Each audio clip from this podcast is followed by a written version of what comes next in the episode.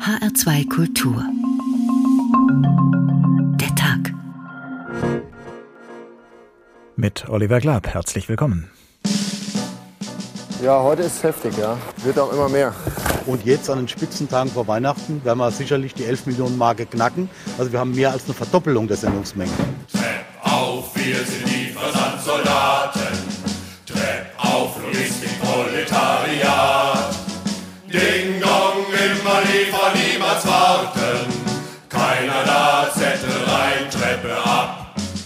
Es ist schon so viel, dass man erstmal ein bisschen geschockt ist. Ja, oh Mann, schaffe ich das heute oder schaffe ich das nicht? Ich schätze immer, dass ich so eine Tonne ungefähr bewege am Tag. Pakete schwer, Pakete groß. Wenigstens nix obdachlos. Wir haben in der Paketzustellung auch ähnliche Probleme wie in der Baubranche, dass viele Tätigkeiten auslagern. Also wir haben Subunternehmer. Nix Mindestlohn, nix Pausenzeit. Gefangen hin, Selbstständigkeit. Auf, wir sind die Versandsoldaten. Wir haben über 12.000 äh, zusätzliche Fahrzeuge im Einsatz. Wir haben über 10.000 Aushilfen an Bord. Die Beschäftigten sind häufig bei diesen Sub Subunternehmer beschäftigt und die beklagen sich häufig über Nichtbezahlung der Überstunden. Wenn Sushi an der Türe läutet, werden Menschen ausgebeutet. Arbeitsvertraglich mag es sein, dass acht Stunden geregelt sind, aber häufig sind das Arbeitszeiten von 10 bis 15 Stunden am Tag. Renn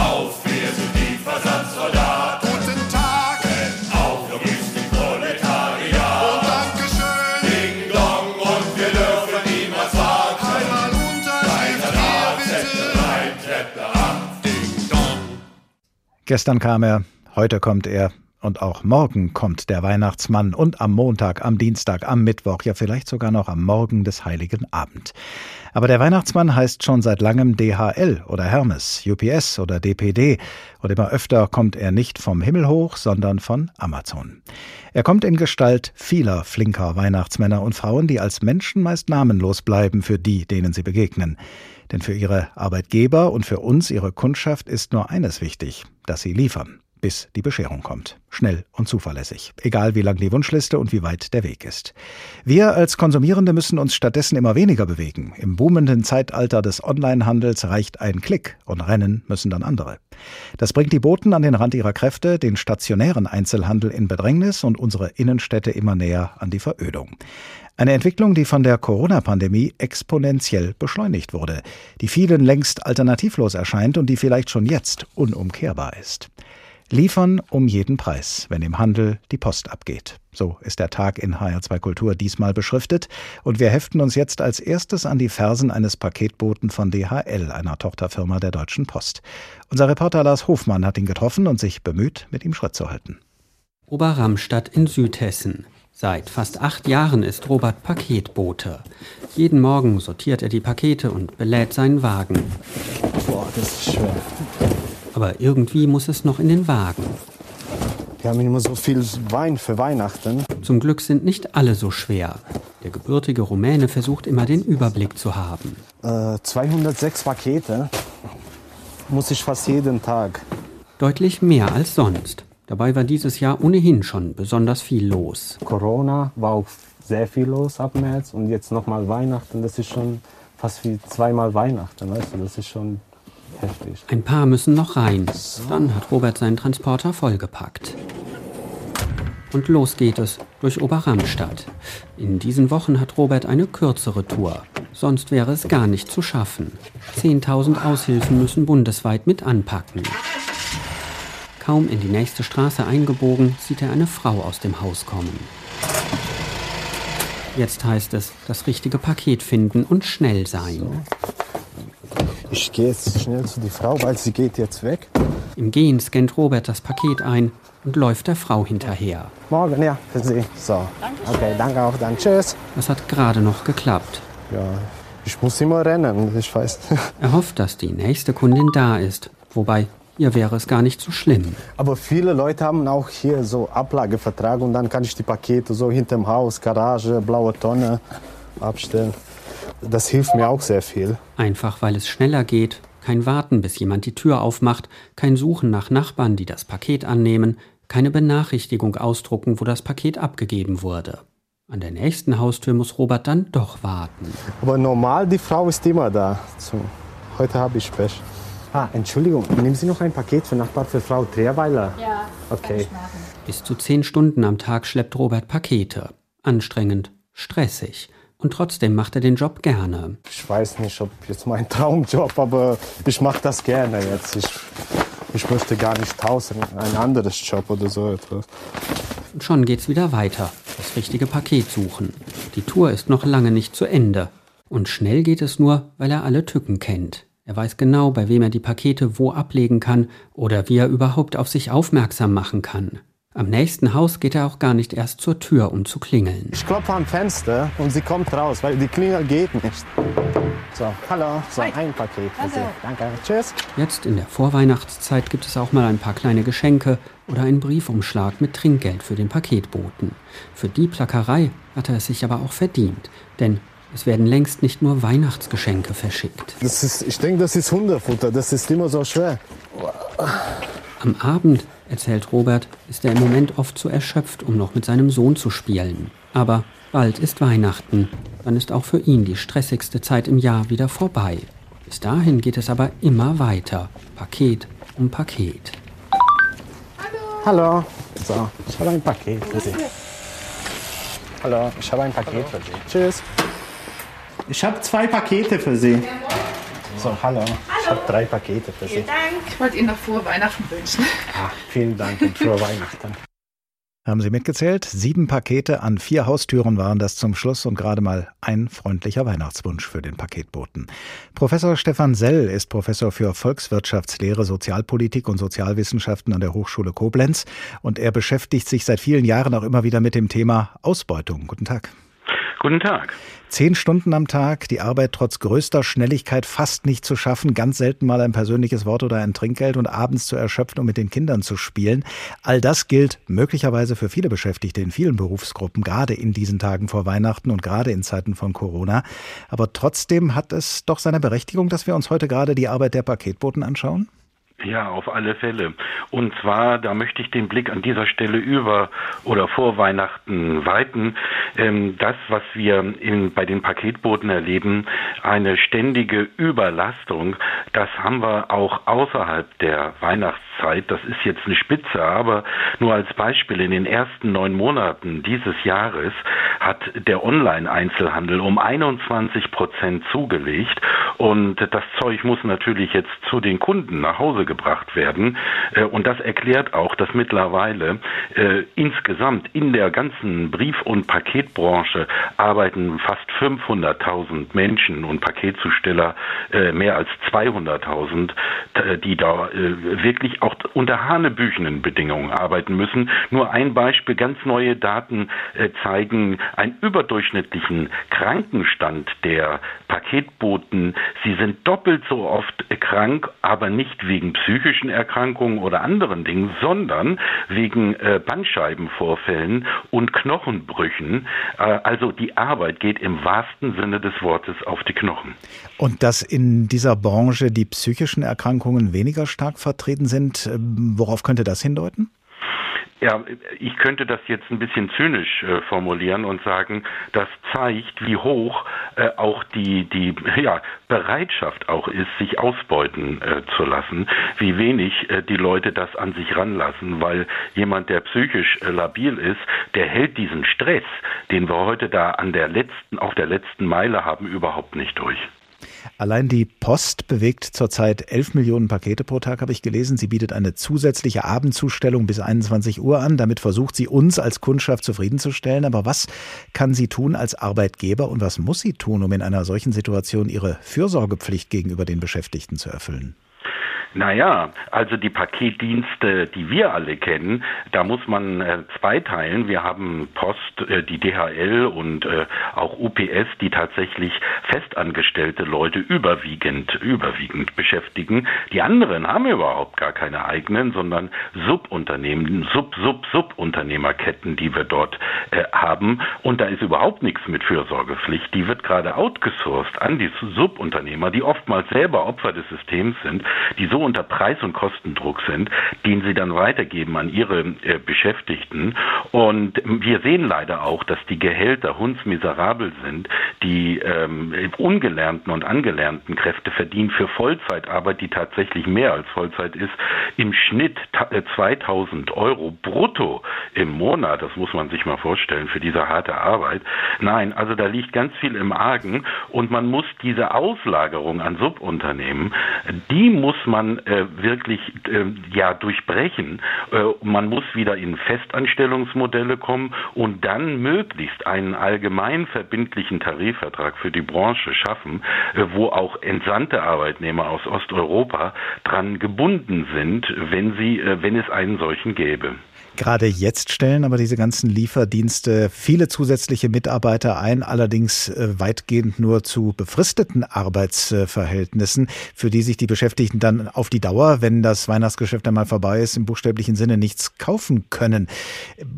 Wenn der Onlinehandel nun jetzt weiter zunimmt, äh, spricht ja viel dafür, genau das zu erwarten. Wird es dann wenigstens mehr unbefristete Arbeitsverhältnisse in der Branche geben können? Nein, also die Branche reagiert nur auf krassen Marktdruck. Ähm, das sehen wir, die Bedingungen sind so schlecht geworden in den vergangenen Jahren, dass man noch nicht mal mehr Nachschub aus Rumänien, Bulgarien äh, bekommt. Jetzt geht man weiter in die Ukraine, um dort Leute hierher zu holen. Das wissen wir alle als Kunden, was das auch bedeutet.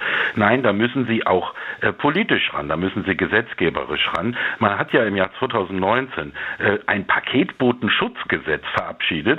damit wollte wollte man ja eigentlich genau das erreichen, aber nur ein klein, kleines Beispiel aus diesem äh, Schutzgesetz äh, von Sachverständigen äh, im Bundestag wurde gefordert, dass man reinnimmt eine Formulierung, dass die Arbeitszeit am Tag, wo die Leute arbeiten, aufgezeichnet wird, damit bei Kontrollen geprüft werden kann, wie lange sind die schon unterwegs, wie viele Stunden haben die gearbeitet.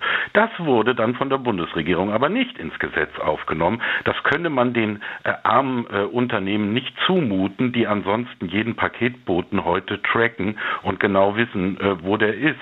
Das zeigt Ihnen, also hier gibt es eine Beißhemmung ähm, gegen diese Branche und da müsste man schlichtweg härter durchgreifen. Wie könnte man das denn schaffen? Deutschland ist ja immerhin ein Land, das sich viel zugute hält auf äh, Arbeitsschutz, auch auf Tarifautonomie, auf äh, das Verhältnis der so Tarif- und Sozialpartner zueinander. Ähm, da müsste es doch eigentlich möglich sein, das dann auch flächendeckend in allen Bereichen auch durchzusetzen. Ja, wenn, aber Sie müssen mal sehen, wir haben ja gerade bei den Paketbooten ganz viele Menschen aus Osteuropa, die teilweise der Sprache überhaupt nicht mächtig sind, die auf jeden Euro angewiesen sind, die Vermittler bezahlen müssen äh, und so weiter.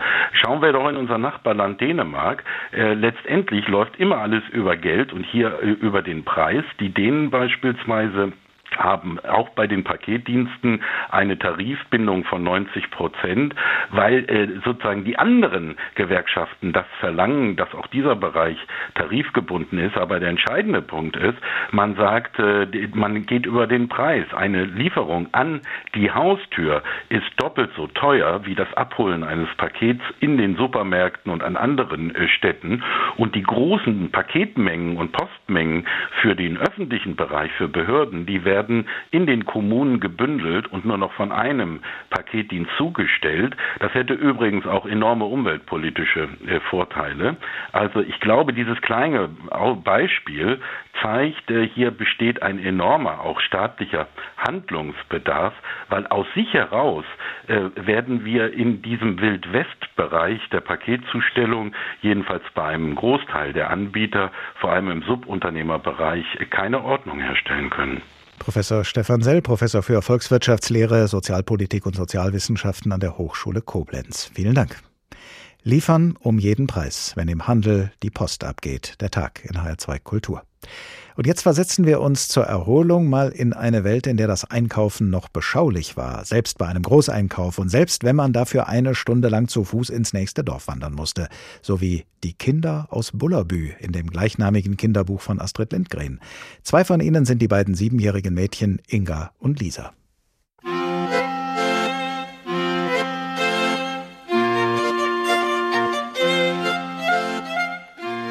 Der Laden, in dem wir Zucker und Kaffee und also etwas einkaufen, ist dicht neben der Schule in Storbü. Wenn Mutti irgendetwas braucht, bringe ich es ihr nach Schulschluss mit. Aber eines Tages in den Osterferien brauchte Mutti einige Sachen und da sagte sie zu mir, Lisa, es hilft nichts. Du musst zum Laden laufen und etwas für mich einkaufen. Es war herrliches Wetter und ich fand es großartig, einkaufen zu gehen. Deshalb sagte ich, Au ja, was soll ich denn einkaufen? Mutti sagte, es sei sicher das Beste, wenn wir alles aufschrieben. Aber wir fanden keinen Bleistift und da sagte ich, ach, ich merke mir das auch so. Und dann begann Mutti alles, was ich einkaufen sollte, aufzuzählen. 200 Gramm Hefe, einen Ring Bratwurst von der besten, ein Paket Ingwer, einen Brief Nähnadeln, eine Dose Anchovies, 100 Gramm süße Mandeln und eine Flasche Essig. Ja, ja, das merke ich mir schon, sagte ich. In diesem Augenblick kam Inga in unsere Küche gelaufen und fragte, ob ich mit ihr zum Laden gehen wolle, um einzukaufen. Haha, sagte ich, ich wollte gerade zu dir, um dich dasselbe zu fragen. Inga sollte Seife kaufen, ein Paket Knäckebrot, ein Pfund Kaffee, zwei Pfund Würfelzucker und zwei Meter Gummiband. Und dann sollte sie noch einen Ring Bratwurst von der besten bringen, genau wie ich. Inga hatte auch nicht aufgeschrieben, was sie einkaufen sollte.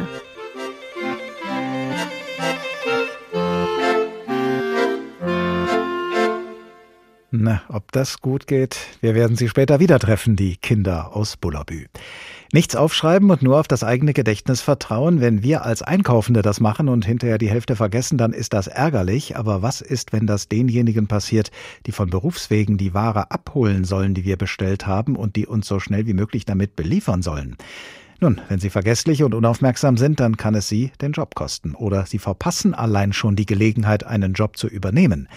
Letzteres gilt für die Beschäftigten bei Amazon Flex. Dieser Dienst des Online-Giganten Amazon umwirbt sein potenzielles Personal mit dem Slogan Seien Sie Ihr eigener Chef und arbeiten Sie nach Ihrem Zeitplan, um mehr Zeit zu haben, Ihre Ziele und Träume zu verwirklichen. Werden Sie Amazon Flex. Zitat Ende.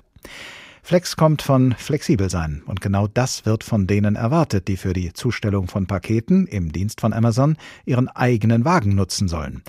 Mehr über dieses Geschäftsmodell und über die Menschen, die davon zu leben versuchen, erzählt uns jetzt unser Reporter Davide Didio. Der Innenraum des VW Golfs ist voll mit Amazon-Paketen.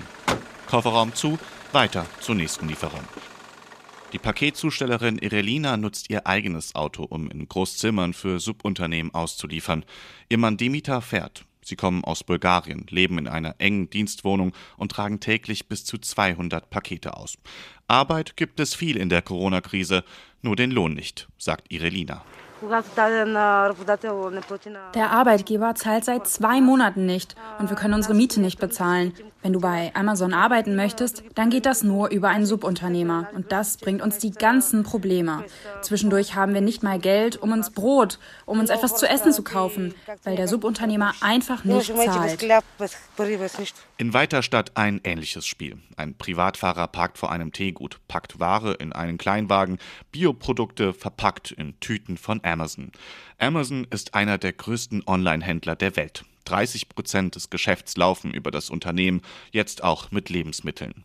Paketzusteller Giuliano liefert seit dem Sommer aus. Er arbeitet über die sogenannte Flex-App direkt für Amazon. Die zeigt ihm an, welche Auslieferaufträge es gerade gibt. Heute Teegutware, morgen Amazon-Päckchen.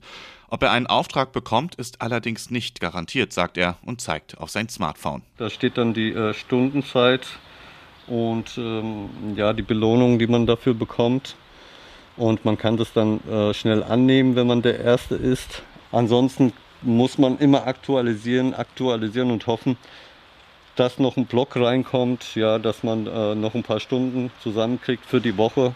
25 Euro pro Stunde zahlt Amazon an die Privatfahrer. Sprit und Auto müssen die Lieferanten selbst zahlen. Genauso wie die Versicherung, Reparaturen, Steuern und die Strafzettel. Viel bleibt nicht übrig, wenn die Kunden kilometerweit auseinander wohnen, sagt Lieferant Carlos aus Brasilien. Es ist wie eine Versteigerung. Wer der Schnellste ist, bekommt den Job. Moderne Sklaverei. Ich bin wie ein Tagelöhner, nur dass ich nicht an der Straße stehe, sondern auf meine App starre. Ich schimpfe. Dabei brauche ich den Job. Bin froh, dass ich ihn habe. Ich muss eine fünfköpfige Familie ernähren. Amazon Flex sei eine gute Gelegenheit, um sich mit dem eigenen Fahrzeug in der Freizeit noch schnell etwas dazu zu verdienen, sagt Amazon.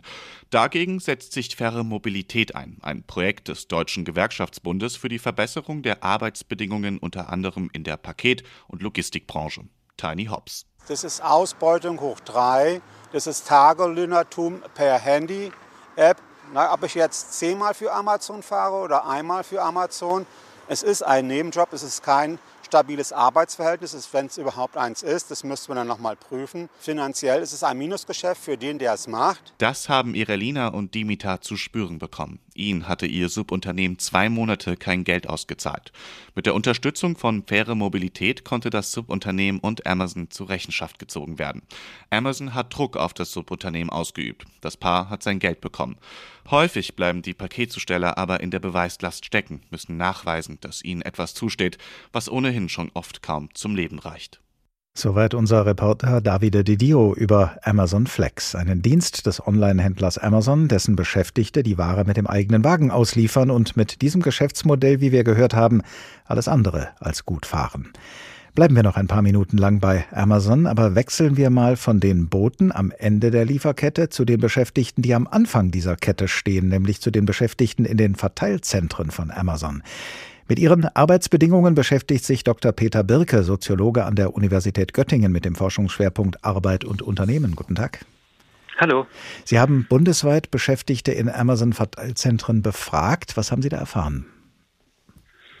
Naja, äh, vor allem, dass es eine sehr äh, gleichförmige, sich ständig wiederholende Arbeit ist, äh, die äh, wesentlich darin besteht, äh, Waren einzuscannen, äh, einzulagern und dann den äh, Regalplatz einzuscannen, die sich ständig wiederholt, die eine sehr starke äh, äh, Anforderung trotzdem darstellt, weil es äh, um ständige Konzentration geht und um eine sehr hohe Geschwindigkeit. Äh, und einer der wesentlichen Ergebnis unserer Befragung ist eigentlich, dass sich die meisten Beschäftigten äh, darüber beklagen, dass es einen ständig wachsenden Arbeitsdruck gibt.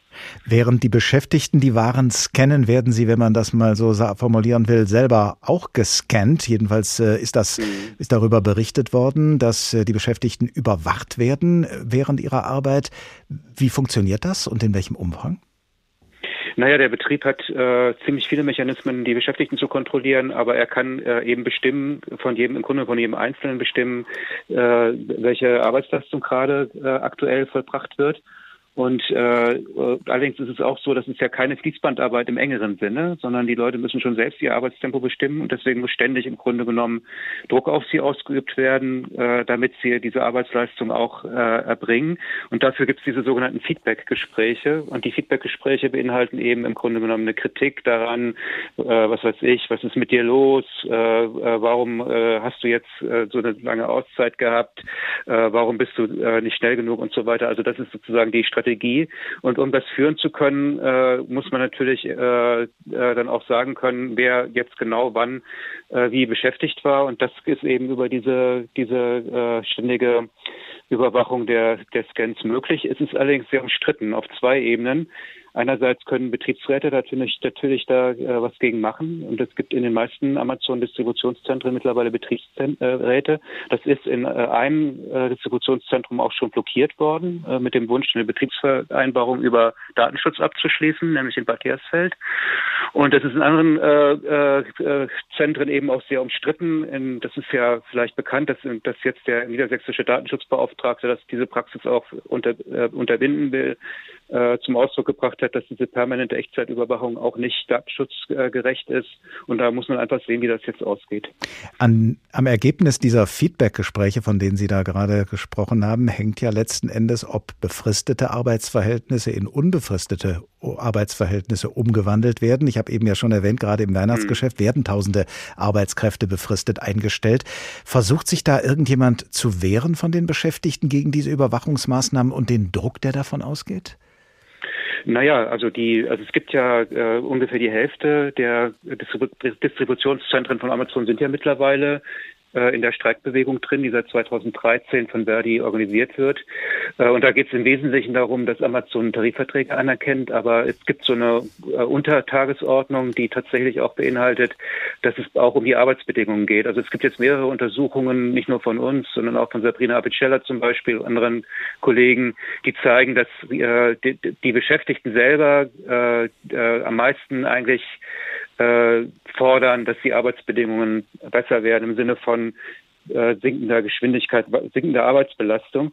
Und ja, naja, klar, also das Feedback ist was, äh, äh, was man leichter abwehren kann, wenn man äh, fest beschäftigt ist. Allerdings ist in den Amazon verteilt, in den äh, Distributionszentren gibt es äh, Befristungsquoten von äh, 30 bis 70 Prozent, würde ich sagen, ungefähr. Und in der sogenannten Peak Season, also jetzt in dieser Zeit, das wurde ja auch schon gesagt, glaube ich, kommen zu den 16.000 äh, dauernd Beschäftigten, also wobei da die Befristeten auch dazugehören, da kommen nochmal 10.000 Saisonarbeitskräfte dazu. Das heißt, wir haben dann eine sehr, sehr hohe Befristungsquote und das macht natürlich ganz klar, wenn man weiß, der Arbeitsvertrag wird im Februar verlängert oder auch eben nicht verlängert und die Kriterien sind dann eben Geschwindigkeit, Krankheitstage und so weiter, dann äh, ist es erheblich schwieriger, sich gegen solche Feedback-Geschichten zu wehren. Dr. Peter Birker, Soziologe am Institut für Soziologie der Universität Göttingen. Vielen Dank. Liefern um jeden Preis, wenn im Handel die Post abgeht. Der Tag in HR2 Kultur. Und jetzt kehren wir wieder zurück zu Inga und Lisa, den beiden siebenjährigen Mädchen in Astrid Lindgrens Buch Die Kinder aus Bullerbü. In dieses fiktive Dorf in Schweden liefert kein Online-Dienst. Das war 1955, als das Buch zum ersten Mal erschien, noch lange nicht möglich. Und weil es in Bullerbü auch keinen Laden gibt, sondern nur drei Einfamilienhäuser, werden die beiden Mädchen von Lisas Mutter zum Einkaufen ins nächste Dorf geschickt. Einen Einkaufszettel haben sie nicht geschrieben, weil sie keinen Bleistift gefunden haben, aber was Lisas Mutter haben will, das werden sie sich doch wohl auch so merken können, oder?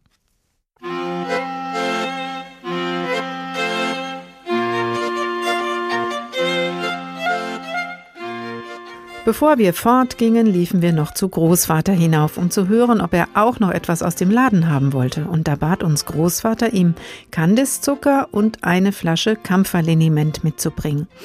Gerade als wir vor dem Zaun standen, kam Oles Mutter angelaufen und rief, wollt ihr zum Laden? Ja, sagten wir. Oh, Kinder, seid nett, bringt mir ein paar Sachen mit, sagte sie. Das wollten wir gern, sagten wir. Sie bat uns, ihr eine Rolle weißes Näger Nummer 40 und ein Päckchen Vanillezucker mitzubringen. Und, sagte sie, wartet, was wollte ich denn noch haben? Und sie sah mich nachdenklich an.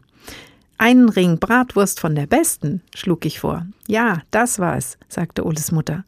Wie konntest du das wissen? Und dann gingen Inga und ich los. Wir waren ja ein wenig unruhig, ob wir das alles behalten würden, und deshalb zählten wir uns immer wieder auf, was wir mitbringen sollten. Im Laden waren sehr viele Menschen und wir mussten lange warten, bis wir an der Reihe waren.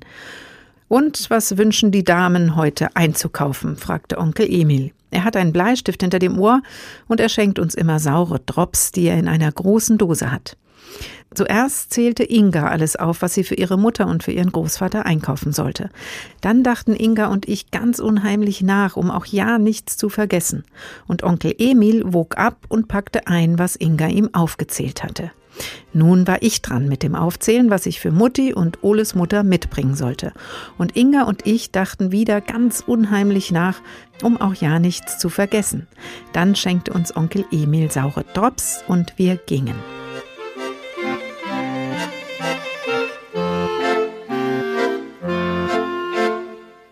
Inga und ich kaufen ein, so heißt dieses Kapitel aus Astrid Lindgrens Buch Die Kinder aus Bullerbü. Noch gibt es Läden wie den von Onkel Emil auch in unseren Innenstädten, aber immer weniger von ihnen können sich halten, denn immer mehr Menschen machen von der Möglichkeit Gebrauch im Internet einzukaufen. Und dieser Trend hat durch die Corona-Pandemie und die damit einhergehenden Lockdowns noch einen gewaltigen zusätzlichen Schub bekommen. Was das für den sogenannten stationären Einzelhandel bedeutet und wie die Betroffenen darauf reagieren, das hat sich unser Wirtschaftsreporter Roman Warschauer angesehen. Die Kaiserstraße in Friedberg, die zentrale Einkaufsstraße der Stadt. Hier gibt es sie noch. Inhabergeführte Geschäfte, die man in vielen anderen Innenstädten immer seltener antrifft. Ob alles rund ums Bett, Parfum, Mode, Leder oder Haushaltswaren, wer Weihnachtsgeschenke sucht, dürfte hier fündig werden. Doch nun kommt der zweite Lockdown dazwischen. Viele Händler versuchen jetzt irgendwie noch ein Geschäft zu machen.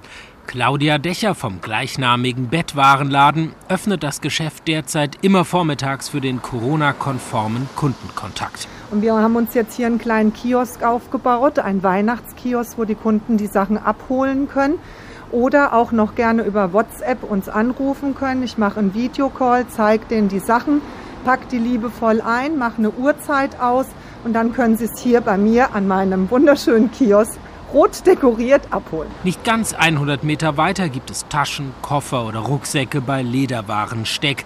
Der Chef ist hier Ulf Berger. Er hat extra für den kontaktlosen Verkauf eine, wie er es nennt, Taschenklappe installiert. Wir äh, geben hier Taschen raus, die vorher bestellt wurden. Wir nehmen aber auch Taschen an, die zum Beispiel repariert werden müssen, da wir eine hauseigene Werkstatt haben und die Taschen trotz Corona weiterhin defekt sind und irgendwann wenn man aus dem Homeoffice entlassen wird, braucht man wieder seine Aktentasche. Online kann man bei ihm Gutscheine und einige wenige Koffer bestellen.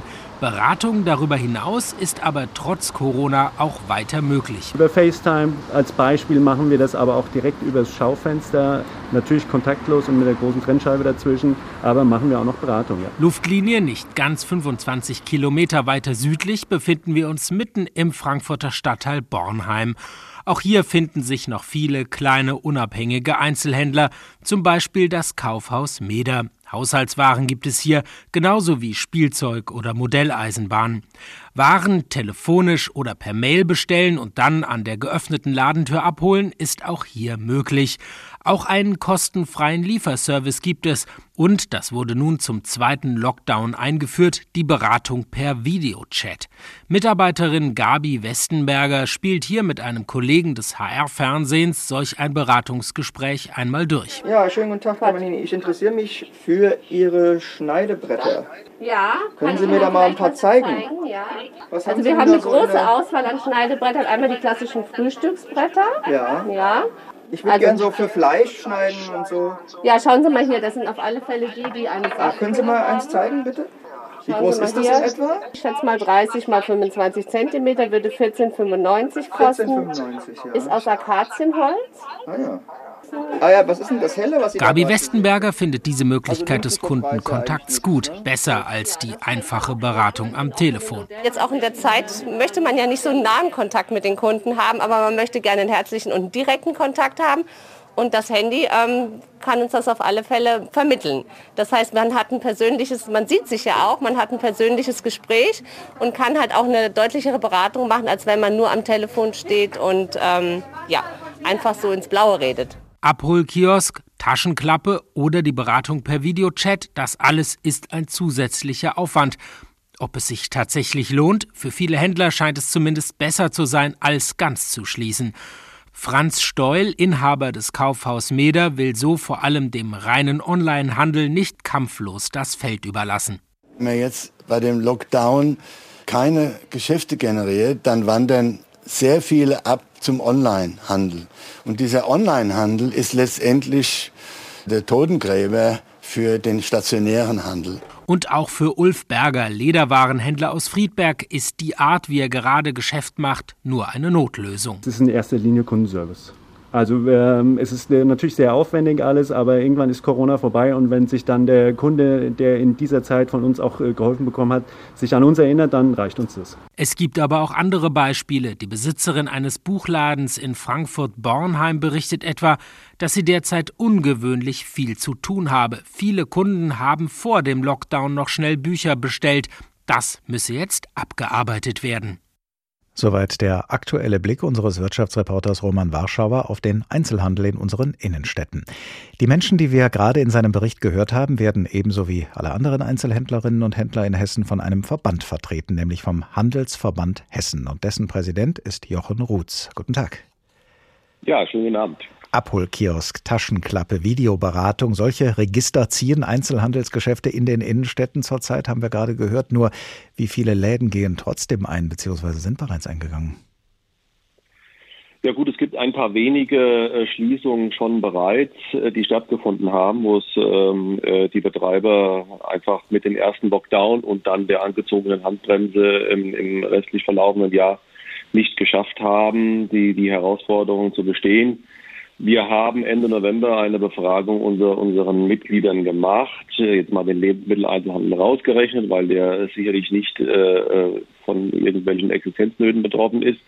Aber da haben immerhin ein Drittel der Befragten gesagt, äh, dass sie die Wahrscheinlichkeit einer Geschäftsschließung hoch oder sehr hoch einschätzen. Hat der Geschäftsinhaber, den wir vorhin gehört haben, recht, wenn er sagt, der Onlinehandel ist der Totengräber des stationären Einzelhandels? Und zwar so, dass das auch über die Corona-Pandemie hinaus gilt? Da spielen sicherlich äh, sehr persönliche Erfahrungen mit rein und es mag auch Sortimente geben, ähm, wo das so ist. Ähm, es hat sicherlich auch schon einfach viele Läden das Leben gekostet, dass es einen Onlinehandel ähm, gibt. Aber letzten Endes ist Handel äh, oder unterliegt der Handel äh, diesem ja, Grundsatz des Wirtschaftens Angebot und Nachfrage. Ja, und äh, dem muss man ja irgendwie nachkommen. Und wenn eine Nachfrage da ist auf ein anderes Einkaufsverhalten, dann finden sich eben auch Leute, die das anbieten. Äh, so, und jetzt hat der Handel die Möglichkeit, damit zuzuschauen oder äh, mitzuwirken und mitzurühren. Und wir sehen es ja gerade im Buchhandel, wie gut es dort gelungen ist, äh, Plattformen zu schaffen, äh, die dem Onlinehandel, will nicht sagen Paroli bieten, sondern einfach auch äh, ja selbst wieder ein Stück wegschneiden, indem er selbst organisiert Onlinehandel macht. Sehen Sie denn den Einzelhandel in Hessen, die vielen Geschäfte flächendeckend gerüstet dafür, im Onlinehandel stärker mitzumischen, als Sie das bisher getan haben? Da ist sicherlich viel äh, Luft noch nach oben, sich zu rüsten, aber äh, gerade durch den ersten Lockdown haben sich extrem viele Kolleginnen und Kollegen auf die Hinterbeine gestellt und gesagt, jetzt gehen wir das Ganze mal an. Und ich sage mal, zwischen dem Online-Shop, dem Selbstbetriebenen oder der Vorstufe, ich schalte mich an eine große Plattform auf, gibt es ja auch noch viele Graustufen zu gar nichts. Also ne, wenn ich zumindest mal äh, über die Suchmaschinen gefunden werde, ist das schon mal ein Schritt. Äh, wenn ich dann vielleicht soziale Medien äh, sehr gut bespiele, ist das der nächste Schritt und dann äh, kommt eben der letzte Schritt zu sagen, jetzt verkaufe ich auch online. Inwieweit sind Sie denn als Verband in der Lage, Ihren Mitgliedern das mit Rat und Tat zur Seite zu stehen? Als Verband äh, sind wir in den letzten Jahren schon im Schulterschluss mit dem hessischen Wirtschaftsministerium sehr stark dabei, Digitalisierung und Onlinehandel und alle Schritte dahin massiv an die Mitglieder heranzutragen. Das sind auch die Themen, die sehr stark gefragt werden. Wie kann ich das sinnvoll machen? Muss ich gleich einen Online-Shop machen oder gibt es Zwischenstufen? Ähm, was kann ich den Kunden anbieten? Wie kommt die Digitalisierung in meinen Laden sozusagen? Sie haben sich äh, jüngst für eine Bestandsaufnahme nach dem Ende der Pandemie ausgesprochen, aber ist das nicht viel zu spät? Dann gibt es ja vielleicht kaum noch Bestand, den Sie aufnehmen könnten, um es mal auf die Spitze zu treiben. Was können Sie denn jetzt unternehmen, dass der Einzelhandel zum einen die, die Pandemie übersteht und auch danach mit der gewachsenen Online-Konkurrenz fertig werden kann? Also ganz aktuell äh, erinnern wir die hessische Landesregierung an ihre Verantwortung, ähm, die sie äh, trägt mit dem verordneten Lockdown des Handels. Äh, jetzt mit äh, schnellen, unbürokratischen und ausreichenden finanziellen äh, Unterstützung dafür zu sorgen, dass äh, kein Händler unnötig im, im Zuge des zweiten Lockdowns ähm, da die Segel streichen muss, dass in dem Zusammenhang eben keine Arbeitsplätze verloren gehen Daran muss man ja auch mal denken. Nicht jeder, äh, der diese äh, Krise als Händler übersteht, kann garantieren, dass er alle Arbeitsplätze erhält. Und letzten Endes sind wir froh für jeden Arbeitsplatz, den wir anbieten können und den wir haben und für jede Fachkraft, äh, die ähm, hier gerne im Handel mitarbeitet. Das ist das, was wir ganz aktuell machen. Und letzten Endes äh, habe ich natürlich gesagt, muss man mal gucken, wenn denn äh, dann dieser Orkan übers Land gezogen ist, welche Schneisen er hinterlassen hat und dann muss man äh, eben die Bestandsaufnahme machen, weil äh, das eine ist das, was man jetzt versucht zu retten und äh, man sicherlich auch das eine oder andere retten kann. Nichtsdestotrotz wird es irgendwo äh, Einschlagschneisen geben und dann muss man eben gucken, äh, was macht man damit, wie geht man damit um, auch ähm, im Hinblick auf äh, das Ziel einer ja, Stadt der Zukunft. Wie sieht die Innenstadt der Zukunft aus? Wie kann die ausgestattet sein? Haben Sie da eine und, Vorstellung? Naja, ich, ich sag mal, es geht ja ganz viel in Richtung Erlebnis. Äh, von dem reinen Wirtschaften äh, weg ähm, äh, zum Erlebnis. Jetzt haben wir gerade die, die Inversion äh, während, des, äh, während der Corona-Zeit. Da geht es tatsächlich um das Alte. Wer hat Angebot, wer kann kassieren, wie geht das schnell? Aber wenn wir im Normalleben äh, denken, und das dürfen wir uns ja zumindest auch mal wünschen, dann geht es viel um Erlebnis, dann geht es immer im, im Schulterschluss mit Kultur, mit Museen, mit äh, Theater, da geht es um, äh, ähm, um Gourmet, um, um Genießen, also die ganze Frage, was kann die Gastronomie uns dazu ähm, anbieten. Also Sie denken an Veranstaltungen, wo dann andere dazukommen, die das Essen und das äh, Trinken reichen und äh, zugleich dann irgendwelche Waren feilbieten, die, die in irgendeiner ähm, Beziehung zu der Veranstaltung stehen oder auch nicht? Äh, das, das es sicherlich in, in, Veranstaltungen, aber ich denke auch an einen Schmelztiegel, wo man im Grunde genommen gesagt, äh, ich gehe heute ähm, in die Stadt und äh, schaue mir eine Ausstellung an, aber ich genieße auch vielleicht nochmal das eine oder andere Lädchen zum Entdecken und äh, finde da was Lustiges. Und wenn ich weiß, dass ich äh, auch noch äh, wunderbar essen kann, dann kann die Sache ganz rund werden. Wir haben ja allein, wenn wir mal gucken, in Mannheim beispielsweise oder auch im Bayerischen Wald, in Waldkirchen, äh, sind ja selbst in Modehäusern äh, Sternerestaurants angeschlossen. Also das geht ja bis in die Spitze rein. Äh, und wenn wir zurückschauen vor, vor 15 Jahren, da haben diese großen Kaufhäuser ihre, ähm, ihre Gastronomie eher geschlossen. Und jetzt gibt es eben diese Trendwende zu sagen, nein, das muss eigentlich alles wieder zusammengepackt werden, damit sich einfach die Leute wohlfühlen, gerne kommen, an einen vielfachen Anlass haben, in die Stadt zu kommen, in die Geschäfte zu kommen und einfach auch verweilen und lang verweilen äh, um dann einfach auch ein ja, schönes Erlebnis zu haben. Jochen Rutz, Präsident des Handelsverbandes Hessen. Vielen Dank. Einkaufen in einem Laden, den man physisch betreten kann und in dem noch ein Mensch hinter einem greifbaren Ladentisch steht. Noch geht das in unseren Innenstädten und erst recht ging das 1955, als Astrid Lindgren ihr Buch Die Kinder aus Bullabü geschrieben hat. Die beiden siebenjährigen Mädchen Inga und Lisa mussten allerdings eine Stunde lang bis ins Nachbardorf wandern, um im Laden von Onkel Emil einzukaufen, denn in Bullabü gibt es keinen Laden. Deshalb haben ihnen nicht nur Lisas Mutter und Ingas Mutter, sondern auch Oles Mutter und der Großvater viele Einkaufswünsche mit auf den Weg gegeben und obwohl sie keinen Bleistift hatten, um sich das alles aufzuschreiben, haben sie bestimmt trotzdem an alles gedacht und können sich jetzt ganz entspannt auf den Rückweg machen. Oder?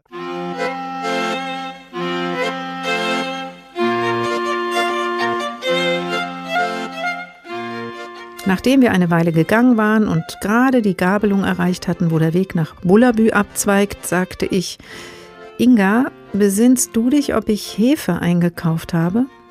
Darauf konnte sich Inga überhaupt nicht besinnen. Wir fingen also an, alle Pakete in meinem Korb zu drücken. Aber da war nichts, was sich wie Hefe anfühlte. Wir waren gezwungen, zum Laden zurückzugehen. Onkel Emil lachte über uns. Er gab uns die Hefe und schenkte uns noch einige saure Drops. Dann gingen wir. Gerade waren wir wieder an der Weggabelung angekommen, da schrie Inga, Oh, Großvaters Kampferliniment. Oh, das ist doch wohl die Höhe. Wir waren gezwungen, zum Laden zurückzugehen. Uiui, ui, wie hat Onkel Emil über uns gelacht. Er gab uns das Kampferliniment und noch einige saure Drops dazu. Als wir diesmal die Weggabelung erreichten, sah Inga so entsetzt rein, dass sie mir richtig leid tat. Lisa, du, sagte sie, ich bin sicher, dass ich keinen Zucker gekauft habe. Inga, sagte ich, lass das sein. Sag nicht, dass du keinen Zucker gekauft hast. Denk doch mal nach. Du hast doch wohl Zucker gekauft. Wir drückten und tasteten an den Paketen in Ingas Korb herum, aber es gab nichts, was sich wie Zucker anfühlte. Onkel Emil wurde hinter seinem Ladentisch beinahe ohnmächtig, als er uns sah. Aber wir bekamen den Zucker und noch mehr saure Drops. Wir wankten heimwärts. Als Mutti alle Pakete aus dem Korb geholt hatte, sagte sie, ich hab doch eine tüchtige Tochter, sie vergisst aber auch nichts.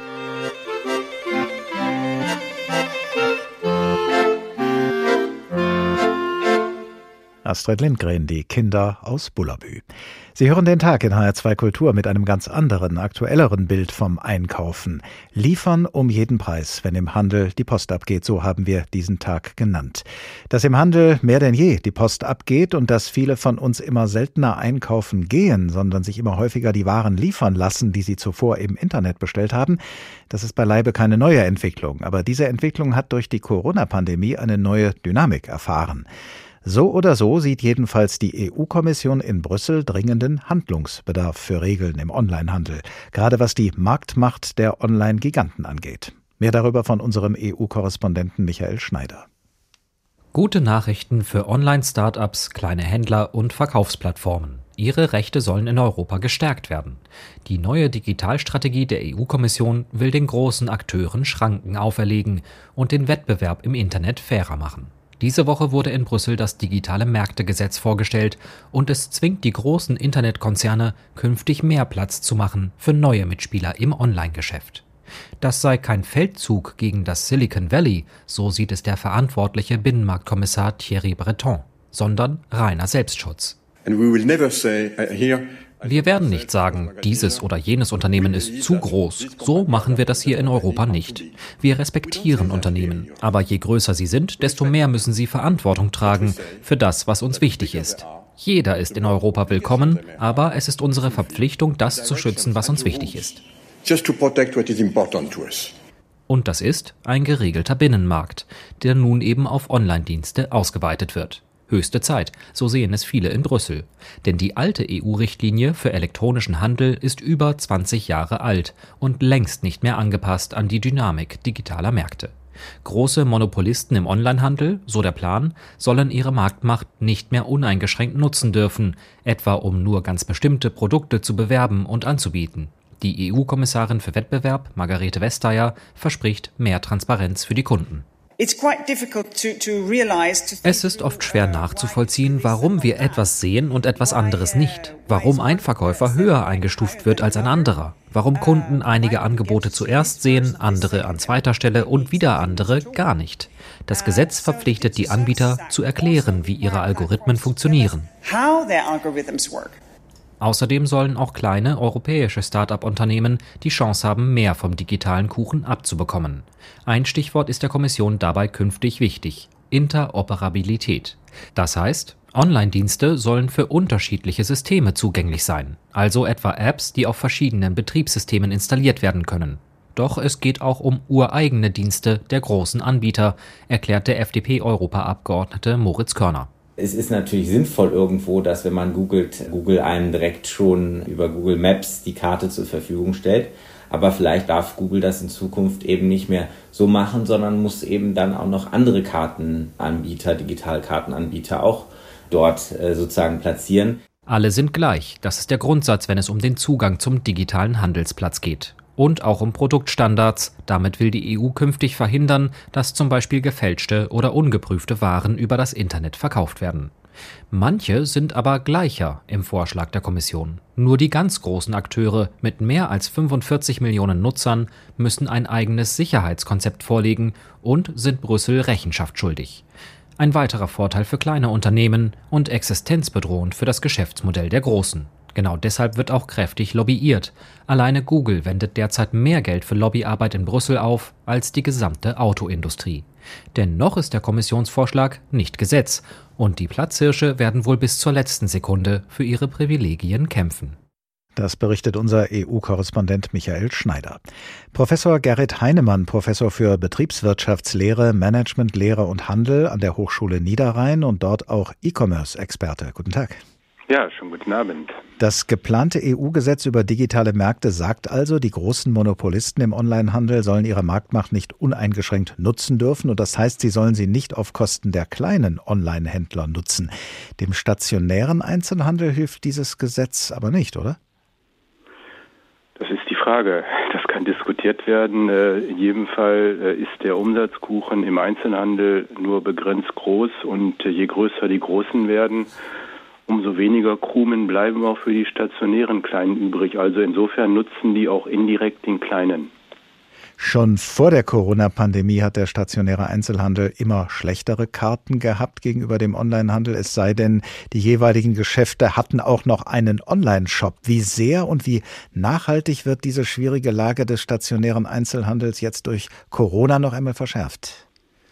Die Tatsache, wie die Bitkom sagt, dass 250.000 Händler, und das sind gerade diese kleinen Händler, nicht einmal über die Voraussetzungen verfügen für einen Online-Shop, die man haben muss, wie zum Beispiel ein Warenwirtschafts- oder Kassensystem, zeigt, äh, dass äh, im Grunde äh, ja die Basis äh, nicht da ist und dass diese Händler höchstgradig gefährdet sind, die einen Online-Shop haben, können das nicht im Vorbeigehen machen. Das ist nicht trivial einzubetreiben, aber auf der anderen Seite verkaufen auch viele, viele lokale Händler auf den großen Plattformen wie Amazon oder eBay und insofern ist die Diskussion etwas schwierig, weil dort schon nennenswerte Umsätze gemacht werden.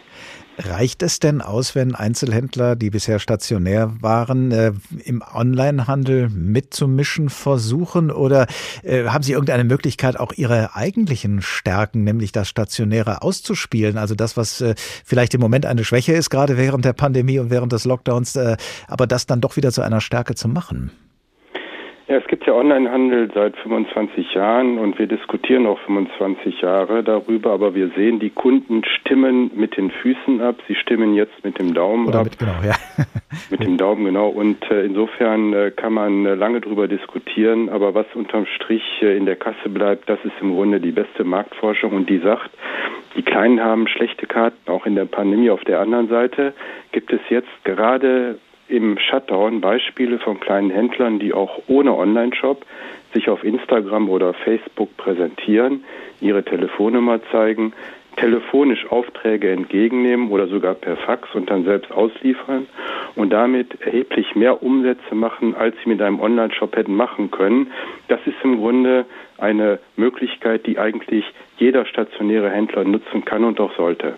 Kann man gleichwohl sagen, dass wir, was das Einkaufen angeht, mitten in einem Paradigmenwechsel stecken? Besiegelt Corona endgültig den Sieg des Onlinehandels über den stationären? Er beschleunigt sicherlich die Entwicklung. Wir haben auch durch den Shutdown, weil auch da eben Dinge nicht gekauft werden können in Geschäften, äh, im Grunde einen Corona-Effekt. Äh, also vermischt sich auch beides.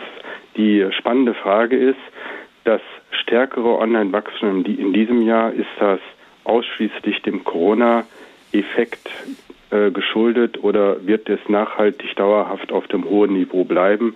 Ähm, da ist noch keine Antwort da. Äh, das wird man nächstes Jahr sehen. Haben Sie dann da eine Vermutung, eine Einschätzung? Äh, ich glaube, dass es äh, auf dem hohen Niveau bleiben wird äh, und deswegen auch zu Kapazitätsengpässen kommen. Das sehen wir jetzt ja schon im Weihnachtsgeschäft und sicherlich wird das nächste Jahr für viele, viele Online-Anbieter, vor allem die kleinen heißen, mehr Kapazitäten aufbauen zu müssen. Was bedeutet das mittel- und langfristig für, ja, für die Räume, für die Orte, an denen der stationäre Handel bisher sehr präsent gewesen ist, für unsere Innenstädte? Werden die immer leerer? Veröden die? Das ist so. Die äh, kleinen Händler sterben weg wie die Fliegen. Äh, viele Innenstädte werden aussehen wie der Schweizer Käse. Und da ist die spannende Frage, ob die Städte und die Kommunalpolitiker das erkennen und auch die richtigen Maßnahmen treffen.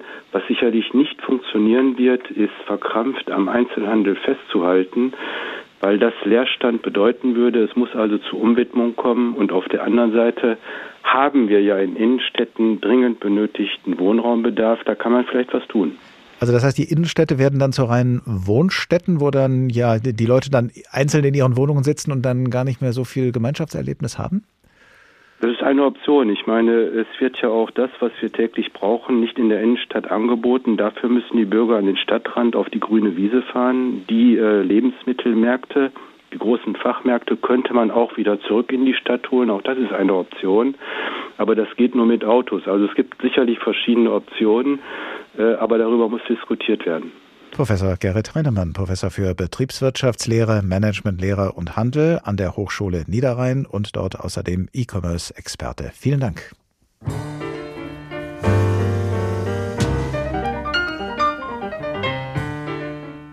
Liefern um jeden Preis, wenn im Handel die Post abgeht. Das war der Tag in HR2 Kultur. Ein Tag über diejenigen, die uns alle, ganz besonders in diesen Tagen vor Weihnachten und in der Pandemie, Tag für Tag beliefern.